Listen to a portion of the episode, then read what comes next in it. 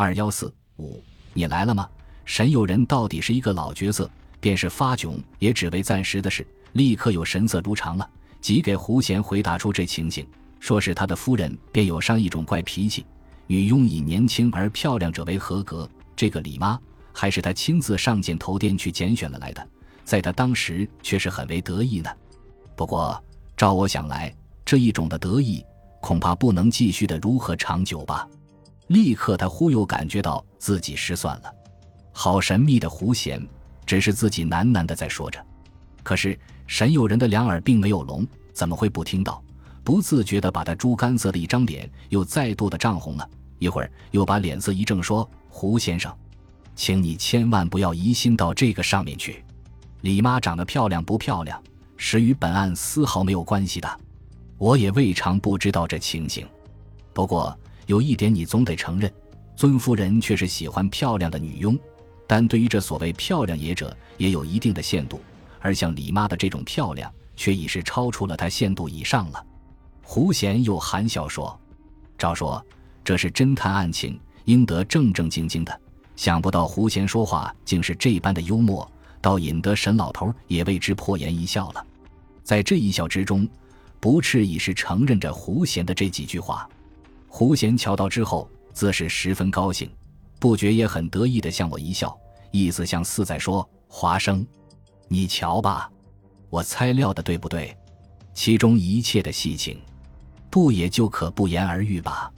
沈老板，我们现在可以暂时得到一个假定了，尊夫人已是不在这屋中。不过，我颇想到他的卧室中去瞧一下，或者可以获得一些什么线索。不知你也赞成不赞成？胡贤又对沈友人说：“这是该得去瞧瞧的。”好，请你们二位就跟我走吧。沈友人当然不会不赞成，即在前面引着路。据沈友人说，他自己的卧室即在会客室对面的那一间，而他夫人金妙琴的卧室却在二层楼上。所以，我们又从甬道中走出，循着扶梯直向楼上走去。在行走时，胡贤又闲闲地问道：“如此说来，沈老板倒是十足的外国派，夫妇竟是异室而居呢。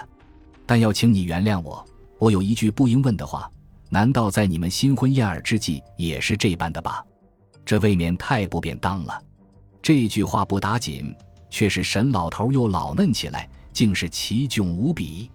半晌，方回答着说：“这倒也不如此，在新婚中却也是同居一室的。”大约过了两个月，在双方同意之下，我便搬到楼下来了。胡先生，你要知道，一个人老了，什么都感不到兴趣，又何必定要同居一室呢？这句话我却不以为然。胡贤又喃喃地说，忽又紧接着问一句：“那么李妈的卧室又在哪里呢？”嗯，你问他吗？沈有人好似万不防他会紧接着问上这么一句话的。他的卧室却在三层楼上，这是我妻子的主张，因为装好了一只叫人铃，直通至李妈的卧室中，如有呼唤，江铃一按，便可前来，在事实上一点都不会感到不方便。这时候，胡贤正和我并排着一起走，忽向我耳畔悄悄地说了几句话，倒使我几乎要笑出声来。原来他是这么的在说：照这样说，这不是三角恋爱，却是三层恋爱呢。同时，我觉得胡贤太是会开玩笑了，怎么老是在和人家打着哈哈呢？不过这也是他特具的一种作风。他以为侦探案情鬼嫌太沉闷了，不论在什么地方，总得略带幽默，方足以资调剂。像那位不脱英国绅士之风的大侦探福尔摩斯，本领故事不凡，可惜正经的怪厉害，使人感觉到态势像煞有介事。倒不如那位神出鬼没、嬉皮笑脸的法国侠盗亚森·罗平，反能合人家的胃口些。此际早已来到金妙琴的卧室之前了。沈有人急烈动门球，推门而入，我们也就跟在后面。你来了吗？